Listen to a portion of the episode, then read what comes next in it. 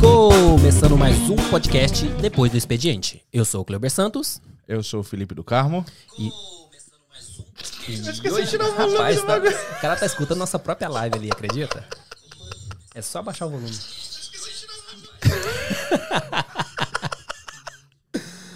então, vamos lá.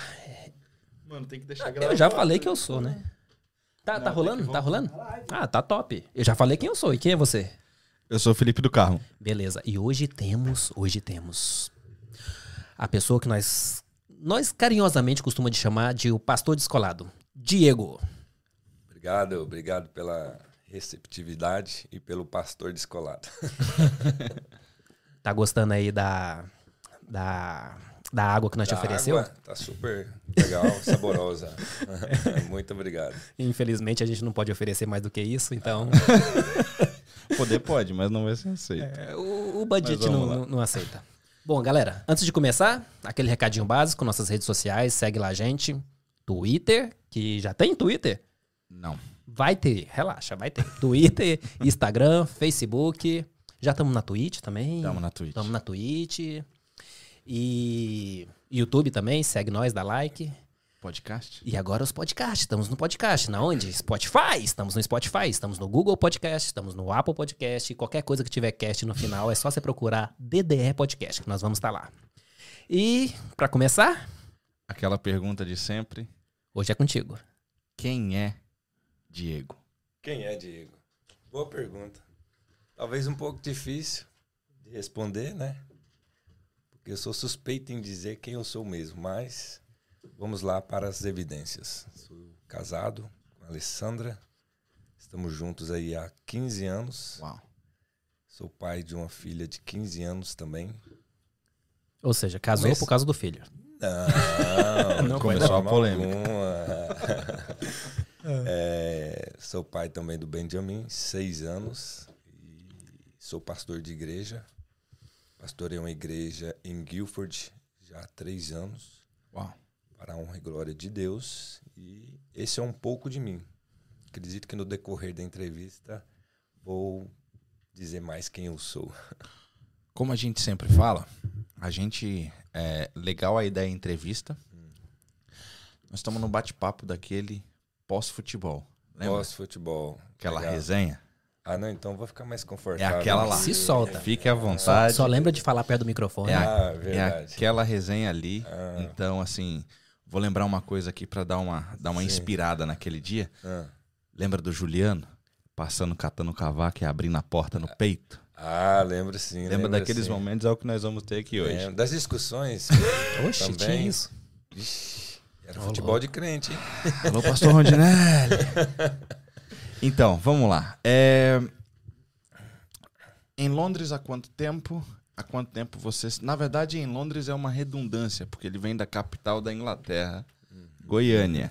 Então, Nossa. é lá. Você É vai lá. arrumar briga com os goianos, né? Você vai Já é a ver. terceira vez que E, eu e hoje isso. tem dois na mesa. Só pra gravar, tem dois aqui na mesa. Aí sim, hein? Você tá sozinho. Então Tem não, piqui ali, gente. não comece. Tem Tem. piqui ali. Ó, ó, em homenagem a- aos goianos, né? Porque eu sei que vai ser a maioria isso aqui.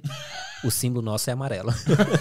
É isso aí, é isso aí. Quando houve a, a, a ideia de partir para fora do Brasil, não necessariamente para Inglaterra, e por quê? Pra fora do Brasil, é uma boa pergunta. Eu sempre, quando na minha infância, eu sempre tive o desejo de sair do Brasil. É, Somos dois. O meu, o meu pai, ele tinha um, um amigo que morava ali nos Estados Unidos, logo ali, né? Ih, Essa história. E, e sempre meu pai falava com ele pelo telefone e, eu sempre, e essa curiosidade sempre surgiu, né? E aconteceu que a idade foi o tempo foi passando, a idade foi chegando e aí onde eu tive a decisão de vir para cá. Só que não foi a decisão assim de uma hora para outra, né? Ok. Eu conheci a minha esposa, né? E Que ano que nós estamos falando aí? 2008, finalzinho Uau. de 2008. E aí ela, eu e ela tivemos uns probleminhas. E aí ela veio, mas veio num término de namoro, entende? Entendi, entendi. E, e aí, na ausência dela, eu vi que realmente. Entendi. Tem que correr eu atrás falei, desse não, negócio. eu tenho que correr atrás, porque o irmão dela já morava aqui, né? Ah, Então aí eu falei, ó, prepara aí que eu tô chegando. E não foi difícil convencer ela de receber o que não. Menos mal, menos mal. a conversa foi boa, mesmo à distância, mesmo à distância. Pois é. Pelo visto foi. E aí, como é que foi chegar aqui? Porque, Chegar. obviamente, tinha a ideia da América, aquele contato Sim. com a América e tal. Como é que foi aqui? Chegou na Inglaterra. Como todos nós. 2008, a gente 2008, tá é. falando. 2008. Chegamos aqui e é, fomos para casa do meu cunhado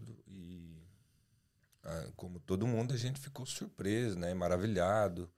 Mas logo já chegando e trabalhando. E eu me lembro que na mesma semana, se não foi na mesma semana, na segunda semana a gente estava trabalhando e a gente recebeu a informação que a imigração tinha batido lá na casa onde a gente estava. Nossa. Nossa, mas já sim. Já Que recepção boa. Presenteado já. Recepção, Isso. E aí aconteceu que eu saí para trabalhar numa casa e voltei para dormir em outra casa. Uau. Nossa. E eu lembro até hoje, e a gente foi, dormiu num- numa sala, né? Ficou ali mais ou menos um mês, dormindo nessa sala. E praticamente nosso começo aqui foi assim. E aí a gente trabalhou, né? E com o tempo a gente alugou outro quarto e depois a gente conseguiu alugar um estúdio flat. O grande sonho. O grande sonho de todo casal. Morar sozinho. Morar sozinho, isso. Só uma pergunta, é aquele que você morava ali? Não, Não, lá não. em Bristol. Ah, ok. lá em ok. Bristol. Nossa. Uhum, lá em Bristol. Então faz É. tempo isso aí. Em Bristol, isso, faz tempo.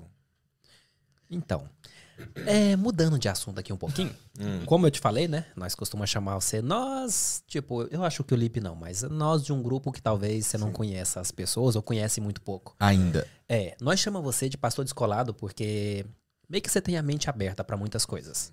E conta um pouco dessa história. Você sempre foi é, cristão, você passou a ser, depois você quis é, virar pastor. Como é que foi essa trajetória? Já vou responder pegando um pouco da pergunta do Felipe. Quando eu cheguei aqui, meu cunhado me levou para uma, uma boate. Na primeira semana, me levou para uma boate Eita. brasileira.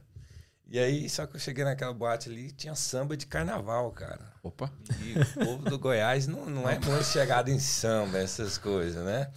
É, aí eu fiquei meio com aquilo, estranhando aquilo. E na mesma semana eu fui na igreja, no domingo. E eu lembro que quando eu cheguei na igreja, eu já logo no louvor senti a presença de Deus de uma forma tão diferente, tão especial, que naquele momento eu queria o- que pedisse para mim fazer, eu faria por amor àquele Jesus que eu estava sentindo ali, que eu estava conhecendo ali.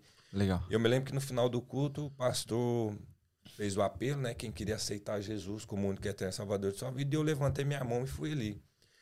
Fui, Tava só você, tava, tava, com a só, esposa. tava só eu e minha esposa. Aí Uau. no outro domingo, eu... Mas peraí, só vamos pegar um gancho Uhum. aí. Quando ela saiu do Brasil, Aham, vocês eram namorados. sim. Agora vocês são casados ou ainda são namorados? Ah, Nessa época, É, namorado. namorados. Namorado, ok. é, Ok, namorado. Ok, ok, ok. E, Na eu, te- eu verdade, tenho se só uma for- outra antes. Na verdade, se for contar o tempo de casado, vai dar aí uns nove anos. Legal, legal, legal. Certinho, É bonitinho. legal. Sete. Casado é desde quando mora junto, né? Porque se não for, depois eu vou apanhar da minha mulher. Então tem que falar que casado é desde quando já mora junto. O Gleuber tá tomando essa na cabeça desde quando começou. Não é. Não é. 2021 vai sair esse É casamento, que, eu acho. é que quando eu chego em casa depois daqui, pode dar briga, né? Então, amor, É. estamos casados, estamos juntos, estamos unidos.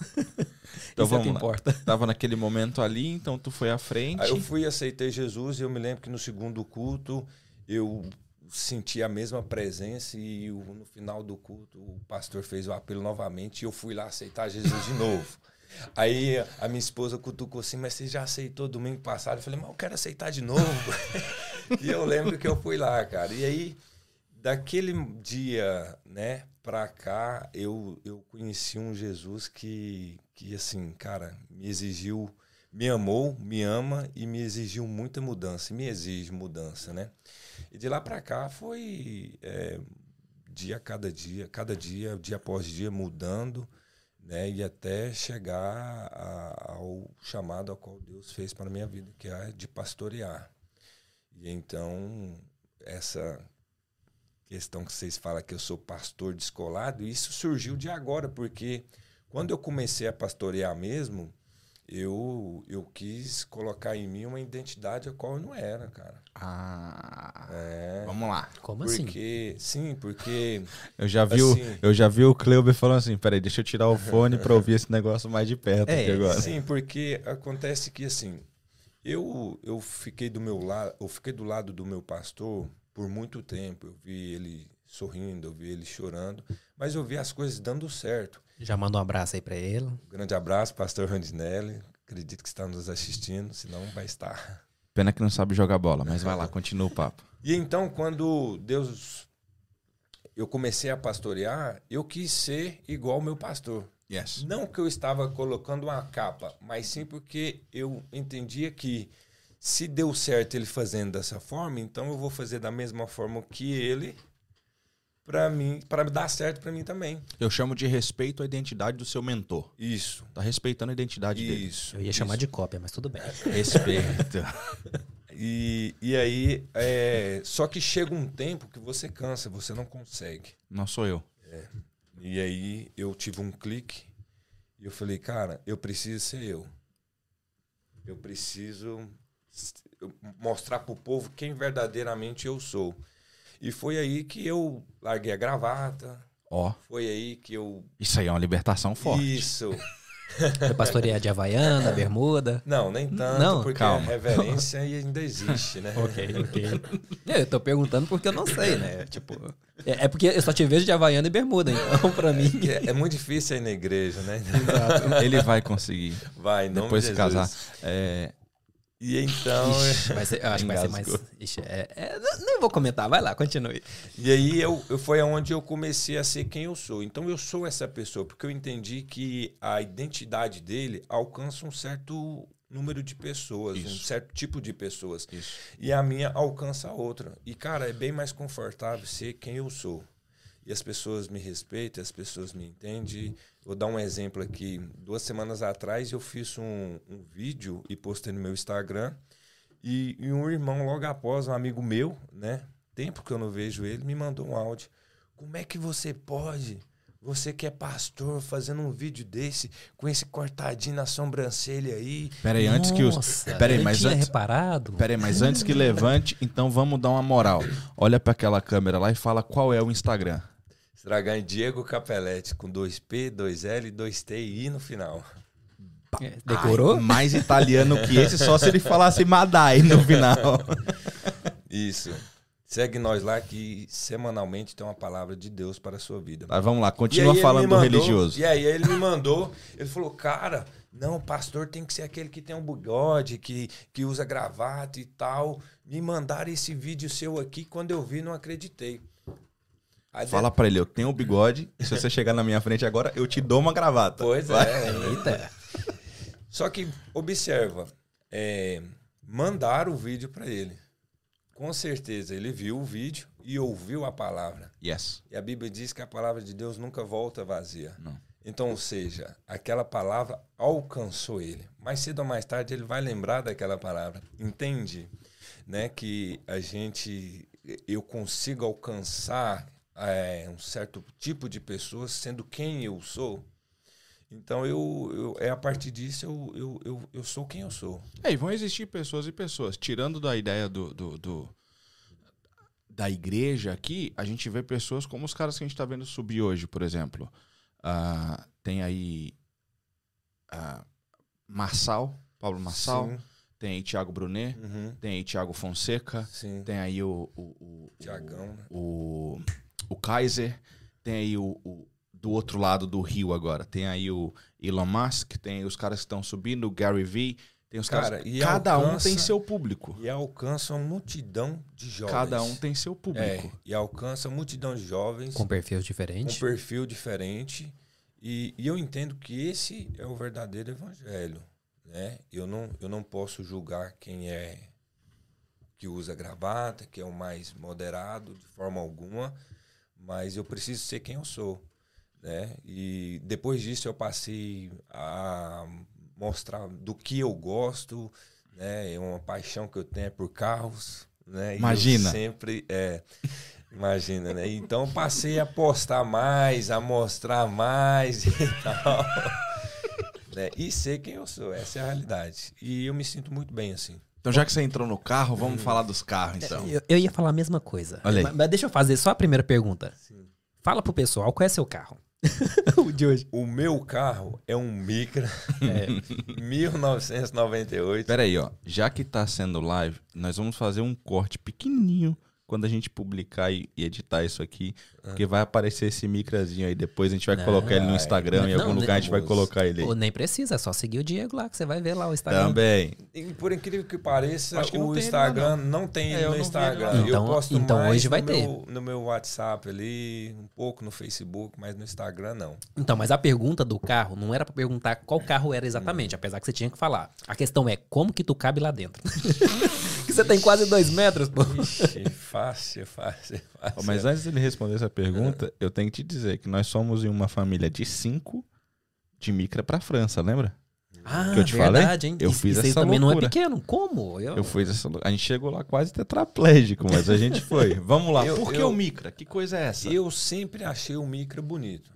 Como? Eu sempre. E é aquele modelo que eu tenho. Olha, eu, eu o nem... 2020 é Olha, feio. eu nem, eu nem discordo de nós temos posições diferentes relacionado ao, ao cristianismo, mas em carro eu tenho que discordar, pô. O que que acontece? É, O micro é bonito, pô. é Ô, Jeff, Desculpa, Nissan, mas né, não, não precisa patrocinar nós não, porque é feio. Não falem mal do Chevette, porque senão a live cai. Não, Chevette é top. Olha, Tá vendo? Eu, di- eu, di- eu digo pra minha esposa que eu tenho um certo tipo de problema. Tem pessoas que gostam de carro, de, gosta muito. Uhum. E o meu problema é que eu gosto de todos os tipos de carro. Tendo roda e volante. Tendo roda e volante, eu gosto. Eu Yes. gosto da Ferrari e do Fusca. Opa. Eu gosto de todos, entendeu? Então, Mas, ó, por que a peculiaridade do micra? do Micra é porque. Cara, eu gosto do Mini. Sabe o Mini Cooper? Ok. O ok. antiguinho, Mr. Bean. Referência boa essa aí. né? Eu gosto Micra muito dele. Só que é caro. É, o Cooper de verdade é, É caro. caro. É. caro. Eu acho bonitinho. A, a pergunta que ele me fez, né? Se eu cabo lá, eu cabo, muito bem. Às vezes eu saio dele assim, as pessoas olham e fica meio. eu sinto que eles, né? Eu sinto um certo. Ele tava sentado no banco de trás. Ou veio deitado no carro. É, mas. E outra, né? O O, carro é importa- rebaixado. Aí é rebaixado. O carro já é pequeno. Aí fica parecendo, sei lá, um. Deixa eu ver aqui. Um. Um não é nem um. Hot Wheels. Tem. É, é um carrinho de brinquedo. Mas é aí que. Tá. Coloca aí Mini 1900 e alguma coisa, vai ver, é um carrinho de brinquedo. Aí o cara ainda rebaixa ele. O cara tem dois metros. Se pegar três carros um em cima do outro, dá a altura dele. Aí ver lá, o cara eu- saindo lá de dentro é estranho. Hoje mesmo eu parei no semáforo, uma Range Rover parou. Não te atropelou, não? A roda dela ficou na altura da minha cabeça. o cara anda de kart na rua. É, olha aí, tá uma boa referência. Um kart com a carroceria em cima, né? Com mas, a lataria. mas, mas aí que tá, tipo assim, o meu gosto é meu, Sim. entendeu? Eu não posso ir pela multidão. Mas que que cê- vamos lá, o que que você fez no micra? Que eu lembro desse micra faz Mas, mas olha, muito ele falou tempo. do gosto e eu lembrei de, um- de uma frase. Lembra das frases? Eu lembrei de uma frase. É que, Vamos tipo lá. assim, eu até posso concordar com você com o seu gosto, mas aí nós dois ia estar errado. Ia ter um gosto ruim. Vai lá, continua. muito não. Eu não entendi muito não. melhor, melhor então. Mas é, é, o Micra, cara, eu. O porquê do Micra, eu não sei te dizer exatamente. Mas, como eu disse, eu sempre gosto de, de mexer no carro, lavar, fazer alguma coisa aqui. Então, sempre quando eu, pe- eu, quando eu peguei esse carro, eu, Kleber sabe, eu tirei tudo de dentro dele. Eu lembro dele. Só com o banco do motorista. Isso, não, e teve uma outra época que estava até sem o banco do Meu motorista. Deus. Então eu gosto, eu sinto prazer nisso, né? As- tem pessoas que sentem prazer em jogar um futebol. Às vezes eu jogo mais por necessidade de correr. Mas eu, eu, eu, tipo assim, aqui em Londres, o meu refúgio de fazer algo só eu, sozinho, é o carro. Legal. Entendeu? Às vezes eu tô com um probleminha, eu vou lá, mexo alguma coisa. E Às vezes eu não tô hein? também, vou lá e faço, porque gosto. Sim. Então eu acredito que é um, é um lazer meu, um hobby. Esses dias você me falou um negócio lá pelo, pelo WhatsApp que era tipo. É, foi, eu não, não, me lembro se foi pelo WhatsApp. Mas você disse que, tipo, ajuda a ter paciência, porque como você tá meio que reformando o carro do zero, você tá começando o, o projeto todinho, então tudo demora a fazer, Isso, tudo é. leva. É, é, leva um sacrifício, às vezes tem que desmontar uma parte para resolver um probleminha, Sim. um probleminha mínimo. Aham. Então, tipo assim, essa parte de, de ter que ter a paciência, ter o, a motivação de chegar no resultado final, que provavelmente nunca vai chegar, porque eu acho que é impossível chegar num resultado final. Eu também. Essa parte de ter a paciência, Com certeza. É legal, Isso, isso trabalhou muito um certo tempo da minha vida. Eu, eu minha ansiedade ficou muito alta. Né? Eu passei por alguns problemas e a ansiedade bateu muito. Então, nele eu consegui controlar minha ansiedade. Quando foi que tu percebeu que ela O que é ansiedade? acentuou? É. É. Ansiedade? Falou assim, peraí, isso aqui eu tenho que cuidar desse negócio. eu preciso mexer no carro. É. É, É, não exatamente na verdade, assim. na verdade, o carro foi uma das últimas coisas ao qual eu precisei fazer, né? Uau. Porque antes eu já vinha mexendo com é, traçando os caminhos para ver, para controlar essa ansiedade. Então, no carro foi, foi como o Kleuber disse. Às vezes eu comprava um- uma peça e o tempo daquelas, daquela, daquela peça chegar na minha casa era onde eu estava trabalhando a minha ansiedade. Mas depois o tempo de montar a peça, que às vezes é Mas a- o toda tempo adaptação. de montar, igual por exemplo, ano retrasado eu montei o, o, o dashboard, o painel dele. Eu fiz isso ruim, porque eu queria ver o resultado logo. Ah, Mês passado eu montei do jeito que eu quero. Perfeitinho. Por quê? Porque tava com a ansiedade controlada.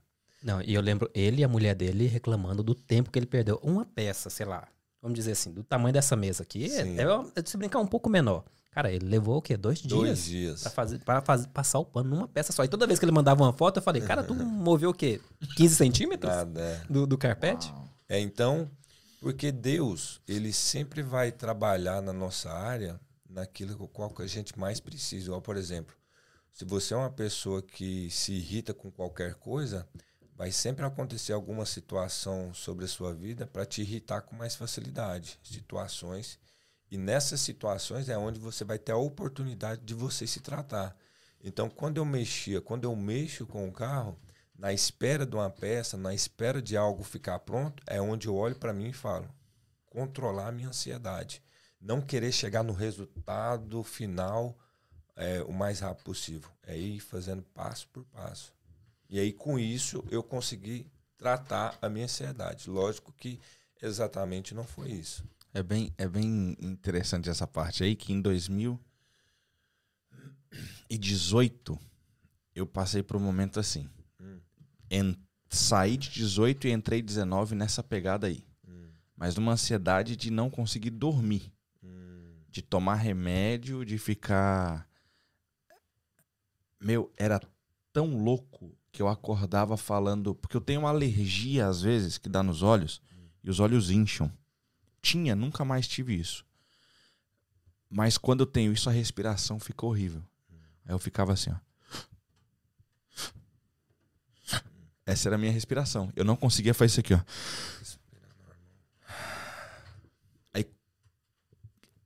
com o tempo, eu fui conversando com a minha esposa, falei, alergia, é gripe, é não sei o que. A gente não sabia o que era. Foi inventando coisa, foi Aham. inventando coisa. Aí um dia ela virou pra mim e falou assim, tu tá com crise de pânico. Eu falei, ah, sério? Eu descobri que eu tava com crise de pânico. Aí. Aí eu comecei a perceber quando ela vinha, e aí eu falava, falava para mim mesmo assim, tá bom, nos próximos cinco minutos eu vou respirar assim. E aí quando passar cinco minutos eu vou puxar o ar. Aí eu cronometrava. Ô, louco. Aí dava cinco minutos eu... Fenomenal. Só que de cinco, três dava errado. Porque o ar não vinha. E aí, se fosse de dia, tudo bem, que eu achava alguma coisa pra fazer com as crianças e tal. Mas se eu tô na cama, Não tem nada ela tá dormindo, aí era uma loucura. Levantava e ficava andando, e ia e voltava, e andava e voltava. E aí fui conversando com as pessoas, a gente foi entendendo as coisas. E aí eu acho que vem uma coisa que todo mundo passou em 2020. Hum, A vida puxou o freio de mão. uhum. Então foi nessa hora aí que. Acho que de todo mundo. Não, eu, eu- Não, eu digo no seu caso, você. é, não eu, eu consegui entender isso em junho do ano passado.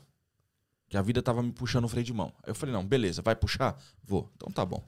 Eu acredito que a vida é Deus, então pra mim Deus é quem puxou o meu freio de mão. Eu falei, é isso aí? Beleza. Como eu tô dizendo sempre agora, suave, então vou fazer isso aí. E aí puxou o freio de mão. Aí eu entendi. Então, quando chegou aquela coisa que a gente tava falando, quando chegou dezembro de 2019, parece que eu tava pronto pra entrar 2020. Porque eu já tava de freio de mão puxado. Aham. Então, quando todo mundo sentiu o freio de mão sendo puxado, a gente olhava pro lado e falava, não. Normal. Em fevereiro desse ano, eu acho, porque eu não fiz o teste, que não tinha ainda o teste naquela época, eu acho que eu tive o Covid. Hum. E foi uma coisa louca, mano. É. Porque eu tive em fevereiro e eu fui voltar a sentir sabor, a ter o paladar e o olfato em julho. Eu tive a mesma coisa, mais ou menos, nesse meio termo aí também. Nesse meio tempo. É julho. toda, toda ansiedade ela tem um- uma raiz. né? Eu, eu não consigo entender isso. A ansiedade, o. Mas o que é a síndrome do pânico? É o pânico, Cara, o eu não- desespero. Eu é. não consigo entender porque eu olho pra pessoa e vejo a pessoa normal, sabe? Tipo, eu não. São- Na minha cabeça ainda não entrou. Às vezes eu, eu me sinto ansioso, às vezes. Ah, Mas nunca cheguei a um ponto assim, sabe? Aí eu, eu tenho dificuldade de entender. Eu já, eu já tive com pessoas do meu lado tendo essa crise do pânico. eu Crise não de pânico, sim. E, cara, eu fiquei sem saber o que fazer, porque pra mim a pessoa só tava, sei lá, fazendo um teatro ou alguma coisa, sabe? Não. É estranho, é muito estranho. Pra mim entender isso ainda é muito, muito estranho. Não, não é, não é estranho. E hoje em dia você Pra quem passou. É, você pode ter certeza que o, o número de pessoas que tem ansiedade, depressão e não demonstra isso é enorme. Então, é, e aí é onde começa o problema, né? É, é enorme. É igual eu estava dizendo, toda, toda ansiedade, toda crise do pânico, né? Ela tem, ela tem uma raiz, ela tem, tem um trauma que ela está se aflorescendo. É, ela pode se aflorescer depois de 10, 5, 15, 20 anos, ela pode se manifestar. Então, foi na semana na passada. infância, alguma coisa assim. Na semana passada teve o Tiagão aqui e ele falou sobre isso. E eu refleti Yes. bastante sobre isso aí. Foi e pesado, cada hein? vez mais todo mundo toca no mesmo assunto. E cada vez mais eu tô eu achando que isso realmente é. Não é teatro. É real. É, é real. Eu, eu, eu digo que, assim, toda ansiedade, tudo isso tem uma raiz. Né? O Felipe teve a dele, eu tive a minha. A minha, é, eu, posso, eu posso me abrir aqui, que eu acredito que vai ser, é, vai ser edificante para as pessoas que estão nos ouvindo também. Como eu disse aqui, eu tenho uma filha de 15 anos e do, de 12 anos para 13 anos, ela entrou numa grande crise de depressão. Uau. Cara, E muito você criança. sabe, você é meu amigo bem próximo, você não sabia disso. Uhum. E você sabe que quando o problema ele está dentro da nossa casa, ele nos desestabiliza totalmente. Porque se o problema sou eu, eu sei. Sim, Mas se o problema é meu filho, é. E por, e por muito tempo a, a gente demorou perceber isso nela, né? E quando a gente percebeu isso, baqueou. uau. baqueou muito e com isso foi onde surgiu essa crise de ansiedade minha nesse período. E o baque foi o que? Aonde eu errei, o que eu fiz? O que, que foi esse. É, é aí que tá, né? Porque a depressão dela, a crise que ela estava passando ali, era era era era culpa minha, era minha culpa também, né? Uau. Sim. o- Os filhos são os reflexos do pai e da mãe. Isso. Né? E, e com isso eh, foi onde surgiu a minha ansiedade no momento dessa crise.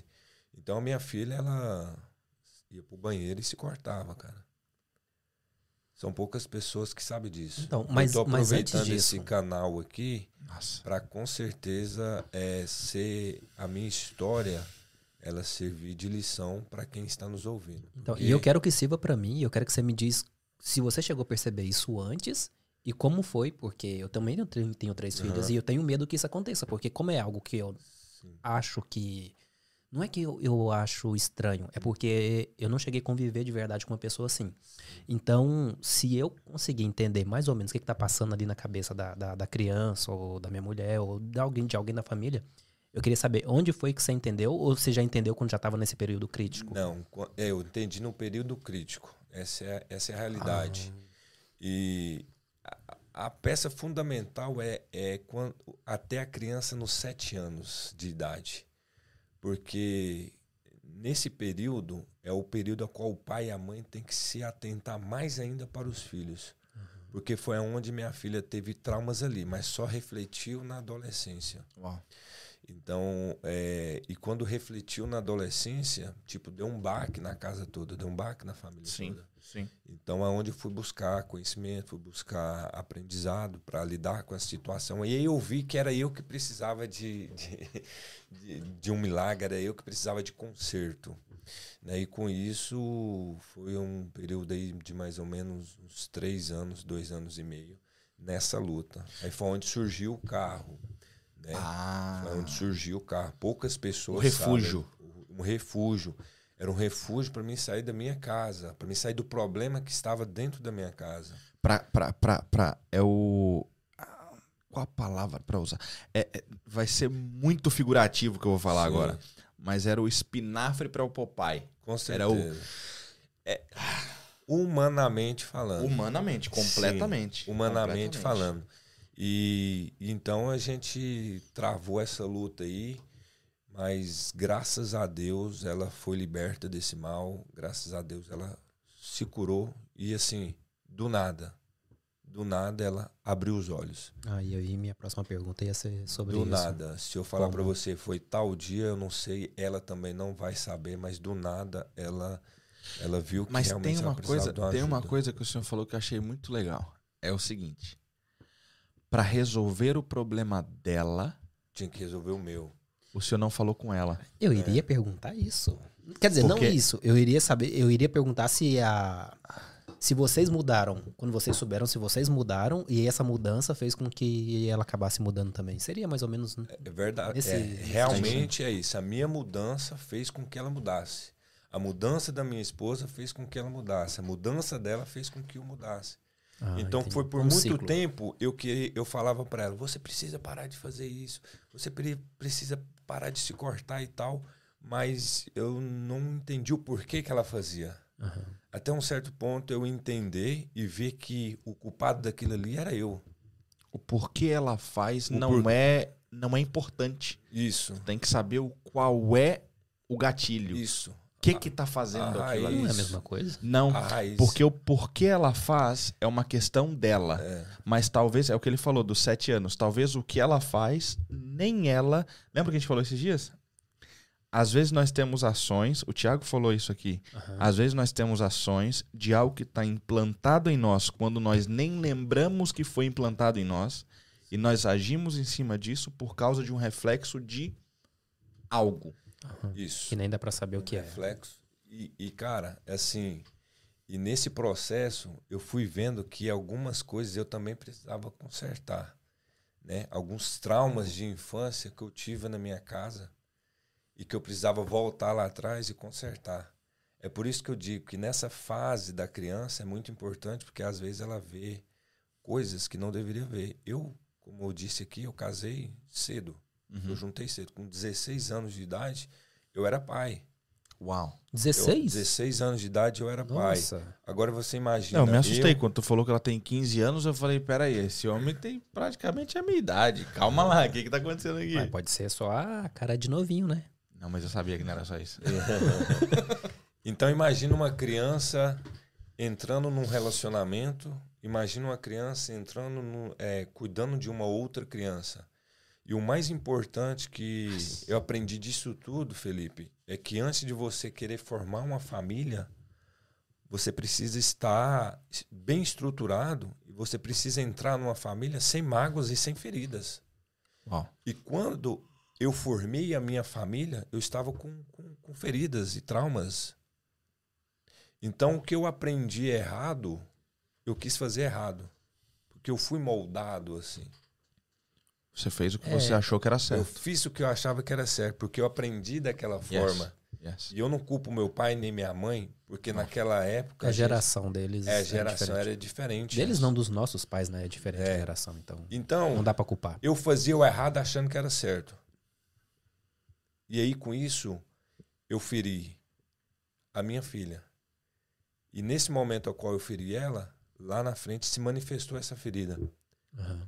E é um detalhe muito importante que, entre aspas, eu achei bom de se manifestar agora na adolescência, porque ela vai entrar numa família curada. Entendeu? Hoje ela diz pra mim assim, Uau. Hoje ela disse pra mim assim: eu sofri. Por muito tempo eu tranquei no quarto, por muito tempo eu chorei, por muito tempo eu vi o meu sangue sendo derramado, Literalmente. mas hoje eu tenho condições de ajudar aquelas que estão que estavam na mesma situação do que eu. E geralmente só quem passa pra. Só quem passa sabe a dor. Exato. E olha o reflexo. Olha, olha. olha- Nossa, esse negócio arrepia. Não, Olha que louco isso aqui.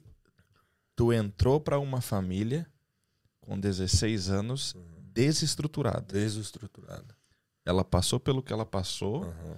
e você teve a oportunidade de entre 13 e 15 cuidar. Ela não vai entrar em uma família com 16 anos, não Sim, estou com dizendo isso. certeza. Mas, porém, a partir de agora, Uhum. ela está num nível de maturidade que talvez o senhor entrou com 28 anos, Com certeza. 30 anos de idade. Com certeza. Então ela já está 10 anos à frente do que tu É passou. totalmente isso. É totalmente isso. E como que eu pude é, é, ser curado desse trauma? Né? Como que eu pude me atentar para isso? É de como Deus trabalha nas nossas vidas. Então, quando Deus me fez enxergar que antes de eu mudar ela, eu precisava me mudar, aí foi onde a chave virou. Mas para isso, Felipe e Cleuber, eu errei demais. Mas normal. Eu achava que era um teatro. Então, é, é por isso que eu tô. ela eu dizia assim, pergunta várias ela vezes. dizia assim, eu corto porque a dor é tão forte dentro de mim que quando eu corto, parece que essa dor diminui. Alivia. Agora, e a festa dela? Que eu sei que vai ter. E aí? O que aconteceu? Rapaz, a festa dela era para ter nesse ano, de 15 anos, né?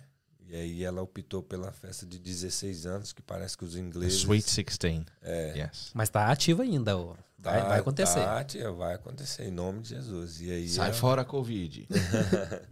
É, tá em dúvida aí, mas ela tem uma segunda opção, que é a qual ela vai estar feliz também do mesmo jeito, se ela assim ob- obter e, e ter ela. ok, ok. Gente, mas é- Que? essa parada aí, ela, ela, como diz o inglês, ela hit home. Ela dá no, ela dá no espinho, assim, sabe? É por Porque- isso que eu entendi o meu chamado, Felipe. O meu chamado é por isso que em todas as minhas pregações sempre tem pai, mãe e filho. Você me olha e fala, assim, você é novo.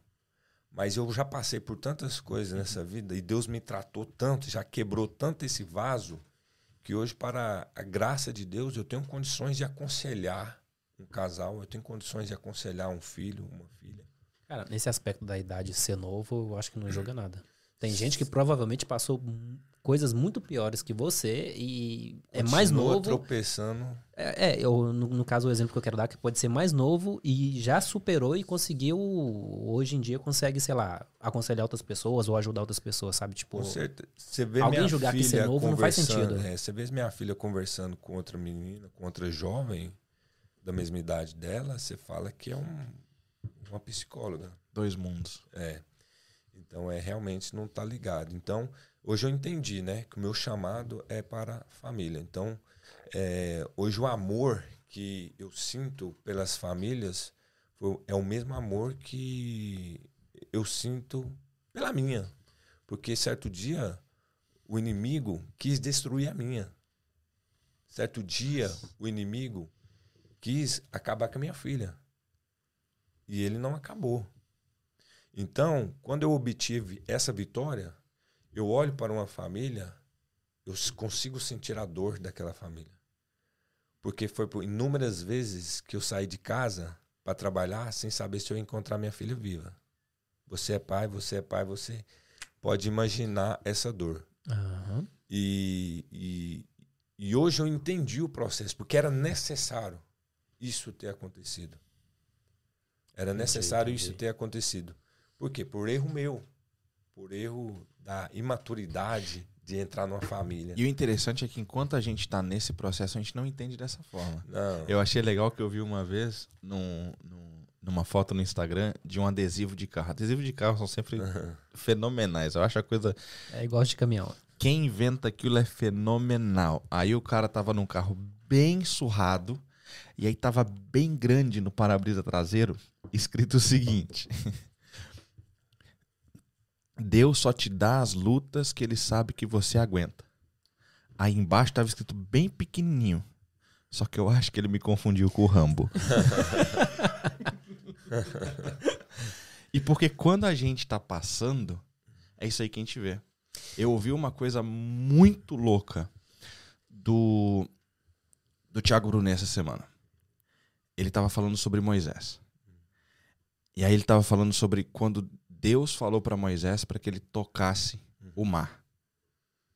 Ele falou: "O cajado não era simplesmente um cajado. O cajado representava um erro que ele havia feito quando ele matou um egípcio. Então, quando ele pegou o cajado, era como se ele dissesse: Não, peraí. Era como se ele olhasse o passado dele. Como que Deus pode usar meu passado Uhum. para agora libertar alguém? E eu achei isso muito louco. É forte. Porque enquanto a gente tá passando por um problema, a gente fala assim: não, eu não mereço passar por isso aqui. Por exemplo, em entre agosto e outubro do ano passado, 2019, a gente. Julho nós mudamos para Nelsey, perto de Paz de Gales. Foi uma loucura. Mudamos para lá. Por que tão longe? Tem um porquê. Existe, um a porquê. gente vai falar sobre isso daqui a um tempo. Ah, amor, tá na hora de a gente aparecer aí, hein? É, Colocar a precisa. Vel e a Me- Melissa ali, se a gente não apanhar, o podcast foi top. Ô, louco. Mas- Esse, esse nem pode ser ao vivo, que senão. Cota. E aí, entre agosto e setembro, ou foi agosto e outubro, eu não lembro, eu ouvi a seguinte frase da escola em Nelze. Nós não aceitamos o seu filho aqui. Imagina, uma escola falar isso. E aí eles diziam assim: você tem que mandar ele para uma escola especial. E eu falava, mas o reporte que ele tem do diagnóstico diz que ele não se beneficiará estando em uma escola especial. Ele se beneficiará estando em uma escola comum. Nós não queremos o seu filho aqui. E aí, durante aquele tempo, virava para a esposa e falava: e agora? Vamos achar uma escola mais longe. Não. Não. Não. Não. Não. Não. Não. Não. Não. Não. Aí a gente parou e falou: tá bom, então vamos ficar com ele em casa. Como? Vamos fazer homeschooling então. É, mas, mas guarda isso aí, porque é, isso aí é interessante. Às Agora- vezes Deus está falando tão claramente, né? E agora, a, a maior loucura de tudo é que esses dias a gente estava conversando sobre uma pessoa que estava passando basicamente a mesma coisa que nós passamos, só que de uma forma mais light. E aí a minha esposa falou assim: eles vão fazer homeschooling. Eu falei: eles não podem fazer homeschooling. Porque eles estavam escolhendo fazer homeschooling. Se for escolha, não vai. Nós fomos obrigados a fazer homeschooling. Nós não tínhamos opção. E no momento a gente parava e falava assim: meu, como? Hoje, um ano para mais de pouco mais de um ano depois, a gente para e olha e fala: por que, que eu não comecei aos três anos de idade? Essa é a realidade. Porque o meu filho é hiperativo. Eu sou um cara bem calmo. Uhum. Você? Calmo? Nossa. Eu tô acordado desde ontem, 7 horas da manhã. Ontem mesmo, quinta-feira. E aquele Felipe do futebol lá, um um cara- cara outro. Viu? É, né? Porque. Qual que é as lembranças que você tem? Não, vamos deixar aí pro dia Não, não, pode falar. Eu, Vamos eu deixar quero, pro dia dele. eu, eu quero ouvir. ele- No dia dele ele não vai falar isso. Você acha que ele vai, vai se abrir? né? Ele vai estar no comentário na live falando. É, provavelmente quando nós colocar a mulher dele ali pra sentar e, e bater um papo com nós, Eu ela vou ficar ela muito vai, vermelho. Vai, não dá nada não, faz parte. Mas aí, eu sou um cara agitado é understatement. Eu sou um cara muito agitado. Red Bull vira leite perto de mim. E aí o meu filho é desse jeito. E aí a escola agora, para que ele se encaixe ao programa que foi criado em 1900 e os índios, não tô falando mal dos índios, tô dizendo que eles estão aqui há mais tempo que eu, só pro pessoal do mimimi aí não encher o saco. É, eles deram 30 miligramas de remédio por dia pro meu filho. Ele sentava Calmante. fazendo qualquer coisa e ficava assim. Cara, oi, é difícil pra um pai ver uma situação assim, né? E eu virava pra escola, o que, que eu posso fazer? Tenho. Nada. Eu vou tirar o remédio. Ele não pode entrar na escola sem remédio. Pode aumentar a dosagem? Não, porque senão ele vai ficar. "Ah". E aí você vê teu próprio filho daquele jeito. Só que hoje, Dolorido. hoje, vai um, vai o, vai o alô aí, e não é do Gustavo Lima. Você vai lá no Instagram e coloca Evelyn com Y homeschooling. E ela tá todos os dias dando aula pra eles dentro de casa. Eu acho que eu não sigo ela não, hein? Vou seguir. Tá na hora. E não é por causa da pandemia. Oh, mas Eve- Evelyn. Eu, eu não conheço por Evelyn. Não. Não. Ah, é véu, né? É, só conheço como Vel. É véu. É véu. Vel, fica ao vivo, que eu já te falei isso umas 5 mil vezes, mas fica ao vivo aqui. Cara, parabéns pela coragem que tu tem de fazer isso, que eu não tenho e eu não aconselho minha mulher a fazer e eu não queria fazer. E eu admiro muito quem faz, porque, cara, dá trabalho. Deve dar muito trabalho. E eu tô dentro de casa e quanto mais eu vejo, mais eu percebo que eu não faço nada. Se não fosse ela, isso aqui eu não tô brincando agora. Se não fosse ela, eu não seria. Com certeza. Eu não seria. É num processo como esse que você vê o verdadeiro amor se manifestando, né? Yeah. E nesse processo que eu passei com a minha filha, foi inúmeras vezes que eu quis é, fazer uma coisa, qual é minha esposa, não, não, não faz, não faz, tá errado, assim não, assim não. E, e é tão interessante que nessa situação, Deus me fez a voltar lá no passado e pedir perdão para pai, pedir perdão para mãe, pedir perdão para os parentes a qual eu magoei, porque eu precisei voltar lá e colocar as coisas no lugar. Então, às vezes, a situação vai sempre fazer. Você vê, Jacó. Opa. É, Jacó, ele, ele vai, vai surgir uma situação ali na casa do seu sogro que vai ser necessário ele voltar para pedir perdão para o seu irmão. E ele volta para pedir perdão para o seu irmão. Por quê? Porque foi necessário voltar no passado. Eu não estou dizendo para você viver o seu passado. Eu não estou dizendo para você ficar remoendo o seu De passado. terapia, de. Não, De não, forma não, alguma. Eu só estou dizendo que o poder do perdão tem muito Hum. para nos ajudar e tirar algumas feridas das nossas almas. Porque o perdão não libera a. O Libera. perdão libera você. Sim, E dependendo do caso, te deixa mais leve, né? Tipo, Porque ele libera você. é, com deixa certeza. Ele libera um você. problema, tipo assim, um problema resolvido que, que aconteceu há muito tempo que você nunca conseguiu resolver, mas quando você re- resolveu ou pediu perdão, parece que você se sente aliviado. Com certeza. A gente teve um, um- episódio ah, uma vez. Eu não sei se tu chegou a conhecer ele. O Caio. Ah, o Caio, o grande lembra? Caio. Não, não conheço. Bicho vacilão. Hum, Sei. Cara, eu achei que ele ia falar. ah, vacilão. O Caio era um cara que a gente conheceu na Inglaterra em 2010. Ele veio de uma cidade que quase não tem ninguém na Inglaterra, 2010, 10 anos já. Goiânia. E aí, vai, é, É. vai falar de novo. É. E aí. Fala que veio do E Brasil. o Caio, e o Caio era um cara. Vou, cham- vou acionar os, os goianos pra fazer um boicote a você, beleza? Au! chama lá os caras do. Vixe, vai, vai, isso aqui. cita, vai. Lá do PCT, primeiro comando de Tuti. Ô, louco, existe isso. Coloca no YouTube depois. Mas vamos voltar ao Caio. O Caio é um cara que morou com a gente dentro da nossa casa. Entre 2010 ali, 2011. Era um cara que tinha passado por um momento da vida dele que ele ah, foi homossexual. Durante esse período da vida dele e tal, dessas escolhas da vida dele, ele foi um cara que contra. é, é, é, que, que, que se tornou então soro positivo para HIV e tal, era um cara que tomava remédios e tal, e nós nunca sabíamos disso. Um dia uma pessoa virou para minha esposa e falou assim: "Ah, o Caio tem AIDS". Ela, a gente tinha, o que? Tô falando de 2010, a gente tinha 22 anos de idade, tipo, casados há dois anos, sem experiência nenhuma, não sabia nem o que era gente ainda. E aí a gente falou: o que vamos fazer? Pô, vamos conversar com o Caio. Vamos conversar. É o que a gente falou, vamos conversar. Ele chegou em casa, ele trabalhava ah, numa rota de cleaner na época e tal, aquela coisa toda. E ele chegou em casa, a gente morava num apartamento no, no, no térreo de um prédio, ali em West. Ele entrou em casa e a gente falou: Meu, a gente pode dar, um- dar uma conversada e tal? Ele falou: Claro, com certeza. Era um cara super alto astral, um cara tranquilão. A gente sentou, eu lembro até hoje, ele sentou no braço do sofá na sala, eu tava sentado assim, a minha esposa na mesa. E aí eu falei, meu, tem uma coisa que eu preciso falar contigo, não sei como falar, então eu só vou soltar. E alguém chegou pra gente e falou que tu tem HIV.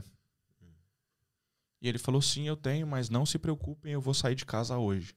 Eu falei, calma, Como Pera lá. assim? eu não falei isso.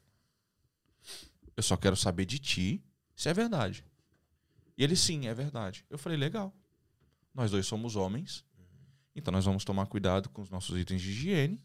Que, obviamente, moramos numa casa compartilhada, então, Sim. poxa, usamos o mesmo banheiro e tal, essa coisa toda, então vamos tomar um pouco de cuidado. Mas eu sei muito bem que tu não contrai isso através de usar uma colher do outro, Sim. de usar uma panela, um Aham. prato ou um copo. Isso não existe Aham. e tal. E assim, aquele momento foi muito louco. Porque o cara achou que a gente ia meter o pé nele, É. que a gente ia botar ele pra fora. E a gente começou a se abraçar, a se cuidar, é o que tu falou, Uhum. a ter amor, a ter Uhum. compaixão, que te faz não olhar o problema, mas olhar a pessoa. E aí em 2011, o Caio, num dia de quarta-feira, era dia de Santa Ceia, ele pegou um saco de remédio, colocou na mesa de casa e falou: Eu vou pra igreja hoje, eu vou ser curado. Eu não esperei ele terminar de falar. Eu grudei na mão dele e falei: Tô contigo e eu Vamos. concordo nessa parada. A partir daquele dia, ele nunca mais tomou remédio. Glória a Deus. Só que. Um dia alguém virou pra ele na rua e falou assim: Vai lá fazer o teste então, se você tá curado. Complicado. Aí ele voltou pra casa e falou: Vou fazer o teste. Eu falei: Nego, é o seguinte. Tu tá curado. Mas tu não tá pronto de perceber que seu corpo talvez ainda não esteja no mesmo nível que o seu espírito. Ele falou: Não, mano, eu tô tranquilo, eu sei quem eu sou. Ele fez o teste, deu positivo. Ele voltou, tipo, super envergonhado. Ele saiu de casa e não se despediu de nós. Voltou nos remédios. Voltou. A vida que ele tinha, o cara tava namorando, queria fazer algumas coisas e tal. Ah, aqui que tá uma questão que eu. Que eu, que eu... É- É complicado falar disso aqui. Mas aí o Caio agora volta, ele se casa com um rapaz. Então ele volta à questão do que ele tinha, do homossexualismo e tal, essa coisa toda. E era muito louco toda vez que eu falava com ele. Que ele falava, Lipe, eu sei que o dia que eu te encontrar, eu volto. Só que a gente não teve essa oportunidade. A minha esposa foi pro Brasil em, em fevereiro. Já estava nessa loucura do Covid e tal. Ele estava no na final da, da quimioterapia, fazendo um monte de coisa. E aí ele contraiu o vírus e ele não aguentou. Tava muito, muito, muito fraco. O E vírus daí ele esse agora do falecer. corona? É. Sério? E daí ele veio falecer. Porém, porém, aqui que tá uma questão sobre a, a, a palavra perdão. Existe sim saudade do Caio. Porém, não existe remorso.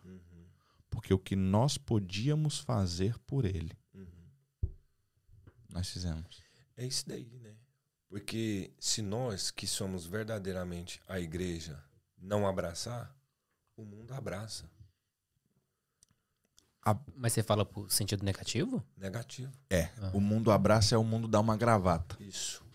Porque muitos são os, os que julgam de dentro, Ah, Antigamente, julgamento tem.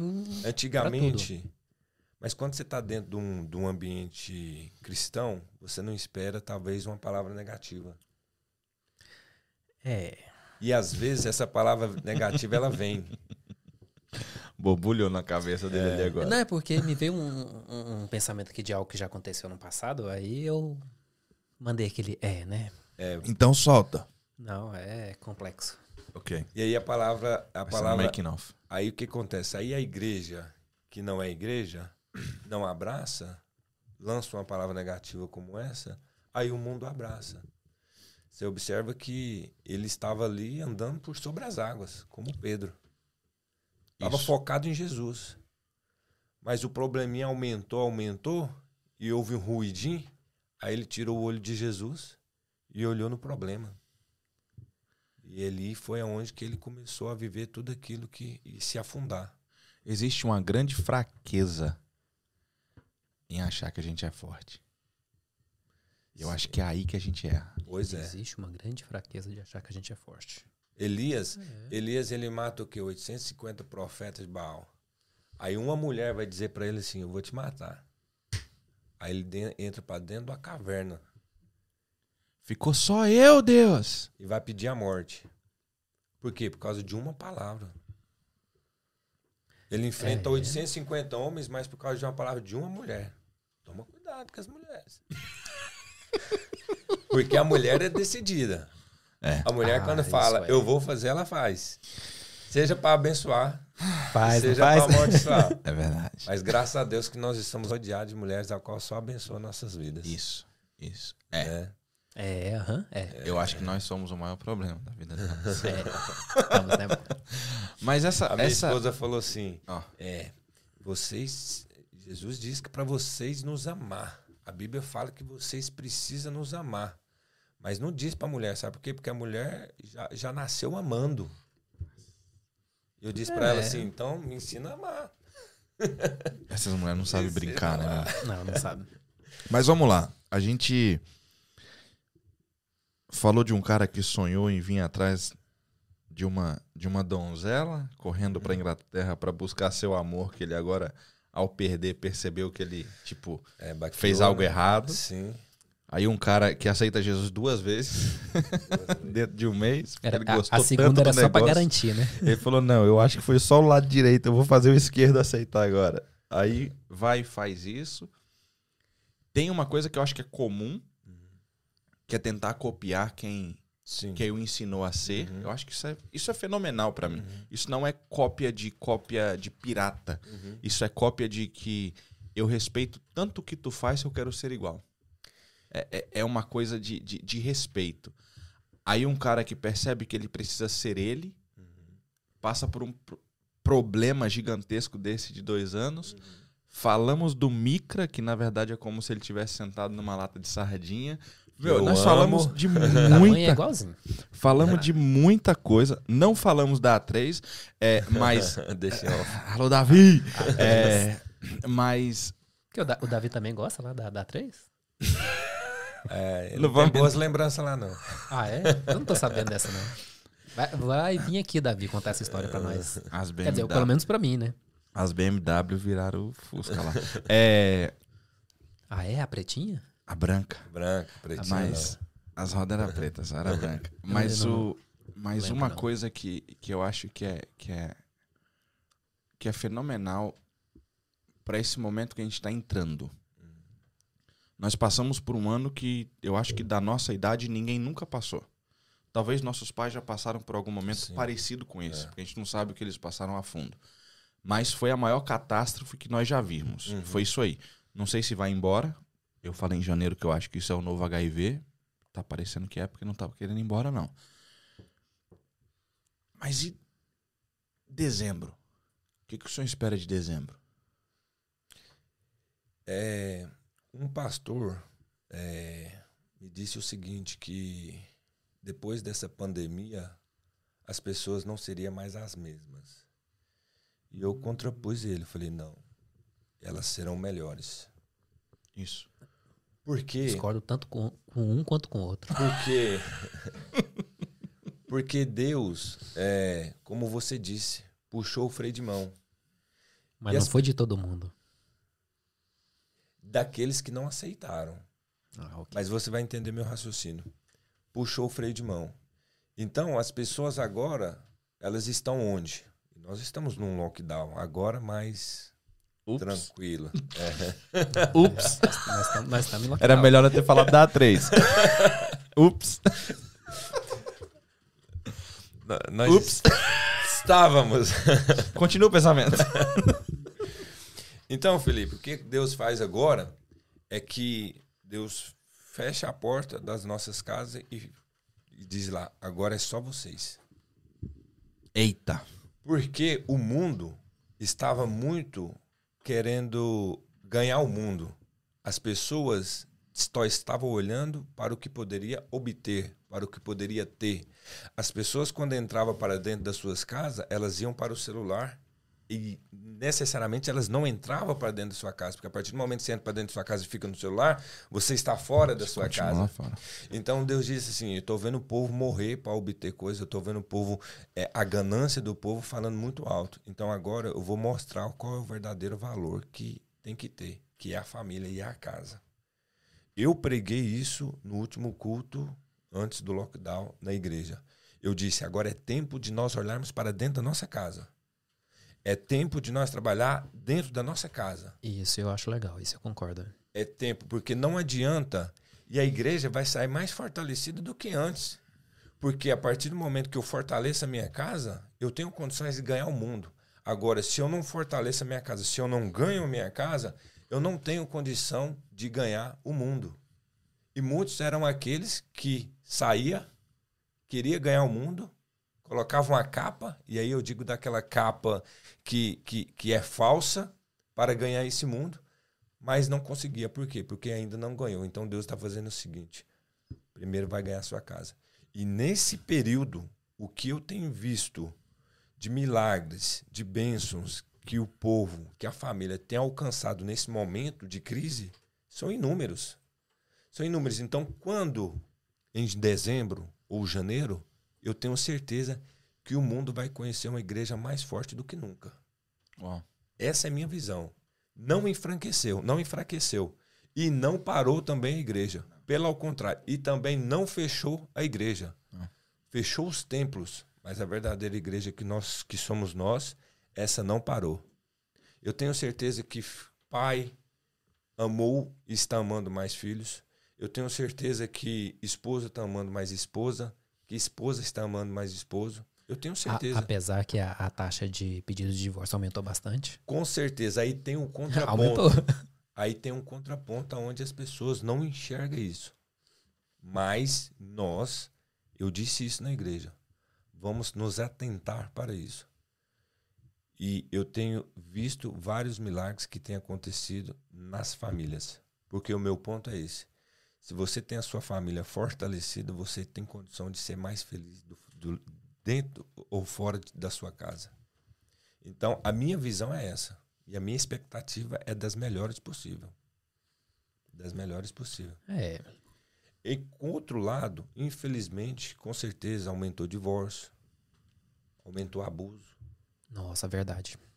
É Por que, coisa, que as escolas não parou? É uma coisa que eu falo muito sobre isso, que é uma coisa que eu me preocupo de novo. Aqui a gente vai dar só um gancho aqui em relação ao que a Vel vai falar quando ela vier aqui. Mas é uma coisa que eu fico com muito medo sobre o homeschooling. Ele não tem nenhuma supervisão. Sim. Nada. Eu assim, eu não, eu não consigo ver meus filhos assim. Porque é opção. É. É. É, é, tipo, por opção. Eu não consigo É ver. opção. Isso. Agora, para quem não tem opção, com certeza é, é, é o único caminho que tem que ser seguido. É, mas falando sobre a questão do, do, do que você mencionou, sobre a questão do abuso, dessa questão assim, meu, isso é muito forte. Porque não existe nenhuma fiscalização em relação a isso. E eu me preocupo muito com isso quando eu vejo, porque as crianças só têm você. Sim. Se você não vai à rua, ela não tem rua. Isso. Ela só tem você. Então, se ela é abusada, ou se ela sofre algum tipo de trauma, algum tipo de. qualquer coisa, é, Ela não tem para onde correr. ela não tem escola por Não 9 tem horas mais. escola, É. Ela tem aquilo ali tem um 24-7. Sem falar que isso aprisiona muito a criança. Tem que ter um cuidado muito, para quem não tem opção, muito forte, Amor, né? mais uma vez. Parabenizo vocês, porque é realmente é, é, é, é assim, para quem não tem escolha, para quem não tem escolha, com certeza é difícil, mas não é impossível. Não, Mas não é impossível, nada é impossível. não, né? não. Quando que o micro fica pronto? Rapaz, como o Cleuber disse aqui, Não tem fim. Micra vai demorar a ficar pronto, hein? Porque cada vez que eu olho pra ele, eu tenho, tenho uma ideia. Oh, mas antes de nós falar de outra coisa aqui, ah, já tem uma coisa que eu tenho três, o Lipe tem três. Por que, que você não tem três? Você é parceria, pô. Rapaz, Davi eu, tem três também. eu não tenho três e não tem nem como ter mais um. Fechei. Greve. Greve. Dá certo, era só. Tá na É, sua hora, mesmo. Cleuber. Na minha hora? Eu Ah, digo, não, eu digo, Já fechei já. É que nem eu falei, eu cortei tudo fora e acabou, não tem mais nada. eu digo porque Ele foi fazer vasectomia, o cara fez mudança de sexo. Não, não- fez a mudança, não. Arrancou. Você não tem sexo mais. Já era. Só pra, pra garantir. Eu falei, doutor, garante. Aí a garantia foi essa. O Cleuber virou um peixe, então. Tipo isso. a minha opção por dois é porque, tipo, eu, com 16 anos, já tava casado, com filha. Opa. né? Então hoje a minha o, o meu desejo é o quê? Cresce logo, casa, que eu e sua mãe vai aproveitar o que nós não aproveitou. Aí, ó. E o Não, povo fala vai- que eu tô errado. Faz sentido, faz sentido. Eu não É vejo a hora verdade. daquelas crianças crescer tudo, Isso. ir pra faculdade, fazer o que eles quiserem fazer da vida pra eu poder pegar minha esposa e ir pra um cruzeiro. Eu digo pra minha filha assim, ó, Ó, quando você for, me chama, velho. Sou doido pra, pra ir pro cruzeiro. Eu tô querendo largar do meu filho, você acha que eu vou querer andar com você, mano? Ah, mas não tem nada a ver uma coisa com a outra, pô. Você tá Só ficando porque eu não sou doido? do seu, do seu tamanho, velho. Tá doido? Eu digo pra minha filha assim, ó, 18 Nós vamos, anos, nós vamos, nós vamos. quando você completar 18 anos, eu já vou começar a incomodar você aqui dentro de casa. Ó, você nem precisa A casa casar, vai só precisa pequena, sair, A né? casa vai ficar pequena, vou cobrar um aluguel, vou comprar umas bio. Hein, Diego? Não precisa nem casar, né? Mas precisa sair. É, não, não. Se- não precisa nem casar, não. Vai pra universidade, vai lá tem lugar pra ficar, né? trabalhar e tal. Mas com 18 anos as coisas vai começar a ficar. Vocês estão pedindo apertada. muito, vocês estão pedindo demais. Eu, eu só tô pedindo uma coisa. Pra minha bebê parar de, de amamentar, já tá ótimo. Pra eu ter minha mulher pra dormir junto. Só isso. Vocês estão pedindo já Você que tá nessa casa fase ainda, você tá nessa Tá nessa fase. fase É, eu tô ainda, nessa Tá nessa fase. fase. É, Diegão, meu, obrigado. obrigado. Obrigado. Eu sei que a correria, principalmente, eu sei que a gente tá com o freio de mão puxado, Sim. mas eu sei que sua correria é braba. É. Mas obrigado por ter tirado esse tempo na sexta-feira à Amém, noite aí. Amém, obrigado. Quem Obrigado tá fazendo mesmo. o que ele faz, tipo, tá ocupado a mente 100%, fazendo muita coisa. Com certeza tá. Um cara que eu sou muito feliz porque conheci esse cara, vai, há uns, o quê? Seis anos atrás, Mas não eu tem acho. muito contato, mas não tem, a gente se conhece boa, há né? muito É. tempo. Eu conheci montando som. Um som de carro. E são pessoas que eu acho muito da hora, é isso aqui. É, que a gente não precisa de se ver. Uhum. Mas quando a gente se vê, parece que foi ontem. Sim. Isso é muito da hora. E um cara que eu vi ali. Ele não jogava bola, velho. Ele lutava MMA no futebol. Bicho, o homem é um monstro jogando futebol. Você é louco. Ninguém tem coragem de entrar É, nesse eu homem. disse, eu, corri, eu ia ali pra correr, por necessidade. Ele é brabo, só que não. nós corria dele. Mas. E sou feliz demais, mano. Amém. De ver esse caminho aí, ver esse cara que tu tá sendo, esse Amém. pastor aí, esse cara que tá influenciando pessoas Uhum. e principalmente influenciando tua família.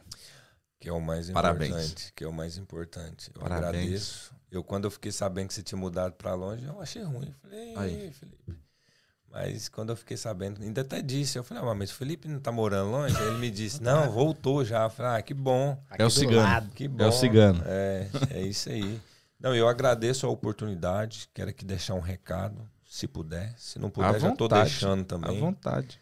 Você que está nos ouvindo, nos vendo através dessa live, desse vídeo, você que está passando por essa situação ao qual a minha filha passou, ao qual eu passei, você pode entrar em contato conosco através das nossas redes sociais, do meu Instagram, que eu tenho total prazer em ajudar você a sair desse, desse quarto escuro.